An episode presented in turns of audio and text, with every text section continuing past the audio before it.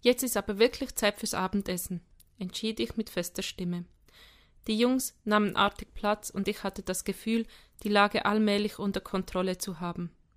Schmiert ihr euch eure Brote selber? Die Jungs starrten mich an, als hätte ich sie gefragt, ob sie mit einem Black Hawk in den Kindergarten fliegen würden. Ich öffnete den Kühlschrank. Wer möchte rotes Bübchen auf seinem Dinkelvollkornbrot? Schweigen. Ich habe noch vegane Leberwurst und Tomaten-Olivenaufstrich. Pommes, rief Jaffet und Sam fiel ein. Wir wollen Pommes. Gleich darauf schmetterten beide Wir wollen Pommes, wir wollen Pommes, während sie im Takt beide Fäuste auf den Küchentisch hämmerten. Rhythmusgefühl hatten die Jungs, keine Frage. Es gibt keine Pommes, blaffte ich. Eure Mama hat gesagt, das Abendbrot ist im Kühlschrank. Mano, rief Sam, bei Leonie dürfen wir immer Pommes. Allmählich gewann ich den Eindruck, dass bei Leonie ein Synonym für Wünsch dir was war. Hier ist noch Grießbrei. Au ja, jubelte Jaffet. Ich hasse Grießbrei, murrte Sam. Dann habe ich nur noch Toast mit Ketchup. Lecker, bemerkte Sam zufrieden. Ich ließ die Jungs ihr köstliches Mahl zu sich nehmen und hoffte, sie würden nichts davon ihren Eltern erzählen. Was gibt's eigentlich zum Nachtisch? fragte Jaffet nachdenklich, nachdem er eine Riesenportion Grießbrei weggelöffelt hatte. Apfel? schlug ich vor. Bei Leonie kriegen wir immer Schokolade. Wisst ihr was? Ich glaub euch nicht. Schokolade, Schokolade, Schokolade. Ich verspürte einen unangenehm stechenden Schmerz hinter meinem rechten Auge. Okay, okay. Wo gibt es in diesem Haus Schokolade? Im, ha Im Flurschrank, im obersten Fach, erklärte Sam. Zumindest bei der Menge blieb ich vergleichsweise hart. Es, ich handelte sie runter auf drei Riegel. So, das war's. Jetzt ab ins Bett. Bei Leonie, setzte Jaffet an. Wenn ich diesen Satz noch einmal höre, unterbrach ich ihn, dann verpasse ich euch beiden einen Spezial Dr. Müller Wohlfahrtsverband direkt über den Mund. So was darfst du nicht sagen, beschwerte sich Jaffet. Kinder haben auch Rechte, ergänzte Sam. Zähne putzen, sofort, rief ich. Wortlos verschwanden die beiden im Bad, und ich begann, das Chaos in der Küche zu beseitigen. Ich war noch nicht fertig, als ich erste Würgegeräusche und dann einen lauten Schrei aus dem Bad vernahm. Papa von Leonie!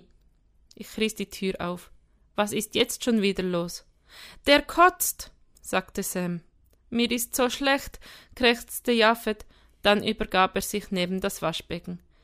Shit! Ich sprang vor, riss den Klodeckel auf und hielt den Jungen über die Schüssel. Jaffet röchelte, würgend. Sam fing an zu heulen. Und mir fiel siedend heiß ein, dass Carla irgendetwas von Laktoseintoleranz gesagt hatte. Meine Gedanken rasten. In Jaffets Magen, als Jaffets Magen endlich leer war, setzte ich den Jungen in die Badewanne ab. Ich spülte und warf Sam eine Rolle Toilettenpapier zu. Hier, putz dir die Nase und pass auf deinen Bruder auf. Ich bin gleich wieder da. Ich hetzte aus dem Zimmer und zückte mein Handy. Nach drei vergeblichen Versuchen ging Leonie endlich ran. Nicht dein Ernst, Papa. Willst du mich jetzt kontrollieren oder was? Im Hintergrund wummerten die Bässe. Wer von den beiden ist laktoseintolerant? schrie ich gegen den Lärm an. Hä? Wer von den Zwillingen ist laktoseintolerant? Na, keiner von den beiden, erwiderte Leonie. Carla verträgt, glaube ich, keine Milch. Gott sei Dank. Dann war es nur zu viel Grießbrei. Du hast ihnen Grießbrei zum Nachtisch gegeben? Nein, zum Abendbrot. Sie behaupten, bei dir gäbe es immer Pommes. Leonie schnaufte. Du hast dich doch von den Zwergen nicht austricksen lassen. Natürlich nicht. Also, bei mir gibt's Brot zum Abendessen und zum Nachtisch Obst. Aha. Und vorher spielst du mit ihnen Fußball? Im Haus? Ich bin doch nicht verrückt. Ich knirschte mit den Zähnen. Alles okay, Papa? Alles bestens. Gut, Wäre schön, wenn du von jetzt an alleine klarkommst. Es ist nämlich ziemlich peinlich, wenn man ständig von Papa angeklingelt wird, während die anderen Party machen. Also, ciao und danke für deine Hilfe. Sie legte auf. Okay, Jungs, zischte ich. Jetzt werden Zähne geputzt. Es war zwanzig Uhr siebenundfünfzig, als die beiden endlich im Bett lagen. Gute Nacht, brummte ich und wollte das Licht löschen. Was ist mit unserer Gute Nacht Geschichte? fragte Jaffet. Ich hatte keine Energie für den nächsten Konflikt. Okay. Welches Buch? Ich wandte mich dem Bücherregal zu. Gar kein Buch, sagte Sam. Leonie erzählt uns immer eine Gruselgeschichte, erzählte Jaffet. Ach, tut sie das? Ja, voll krasse Gruselgeschichten mit Zombies und so. In mir brannte eine Sicherung durch. Gut, wie ihr. Ihr wollt also eine richtig gruselige Gruselgeschichte? Ich lächelte, nahm. Lächelnd nahm ich auf der Bettkante Platz. Kennt ihr schon Angriff der Killer-Zombies Teil 2? Nö, erwiderte Sam. Wieso nicht Teil 1? fragte Jaffet. Weil Teil 1 so gruselig ist, dass niemand, der diese Geschichte je hörte, überlebt hat, erwiderte ich mit Grabesstimme. Es war erstaunlich, wie groß Kinderaugen werden konnten. Ich hätte auf diese nonverbalen Signale achten sollen, aber ich hatte eine Art narratorischen Kontrollverlust. Erst kurz vor dem Finale meiner Erzählung fiel mir auf, dass Japhet kalkbleich geworden ist. Er hockte am äußersten Ende des Bettes und umklammerte seinen Teddybären so fest, dass seine Fingerknöchel weiß hervortraten. Sams Gesicht konnte ich nicht sehen. Ich vermutete ihn in der Beule unter der Bettdecke, die sanft hin und her schwung und in zunehmender Lautstärke von Titelsong von Benjamin Blümchen vor sich hin summte. Äh, und dann ging die Sonne auf und alle Zombies zerfielen für immer zu Staub. Beendete ich etwas überhastet meine Erzählung. Und die Vampire, krächzte Jaffet. Die auch. Was ist mit den Werwölfen und den blutsaugenden Meerschweinchen? meldete Sam sich unter der Bettdecke. Auch Staub. Und die Fledermausarmee? hackte Jaffet nach. Eine Megastaubwolke. Die Bettdecke wurde behutsam beiseite geschoben Untertassengroße Kinderaugen blickten mich an. Und was ist mit dem kleinen Mädchen passiert? Dem geht's super. Aber das wurde doch gebissen. Ein Blick zur Uhr sagte mir, dass es bereits 21.32 Uhr war. Die Jungs hätten längst schlafen müssen. Äh, Kinder, ich muss euch etwas sagen. Es gibt gar keine Zombies oder Vampire oder blutsaugende Meerschweinchen haben auch nie existiert. Ich habe mir das alles nur ausgedacht. Aber blutsaugende Fledermäuse gibt's, das weiß ich. Nicht in Berlin, erwiderte ich schnell. Kommt, legt euch hin, es ist schon spät. Ich sitz lieber, erklärte Jaffet mit zitternder Stimme. Ich auch, erklärte Sam. Seufzend schlurfte ich zum Fenster. Nicht, schrie Sam, dann kommen die Fledermäuse rein. Okay, ich hob beschwichtigend die Hände. Das Fenster bleibt zu. Ich ging zum Lichtschalter. Nicht! kreischten die Jungs unisono. Schon klar, das Licht bleibt an. Ich ging zur Tür. Nein, du kannst uns jetzt nicht alleine lassen. Das Entsetzen stand Jaffet ins Gesicht geschrieben.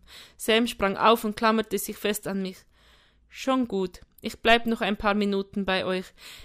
Die ganze Nacht, korrigierte Sam. Ich setzte mich wieder auf die Bettkante. Die beiden Jungs hockten gegenüber an der Wand.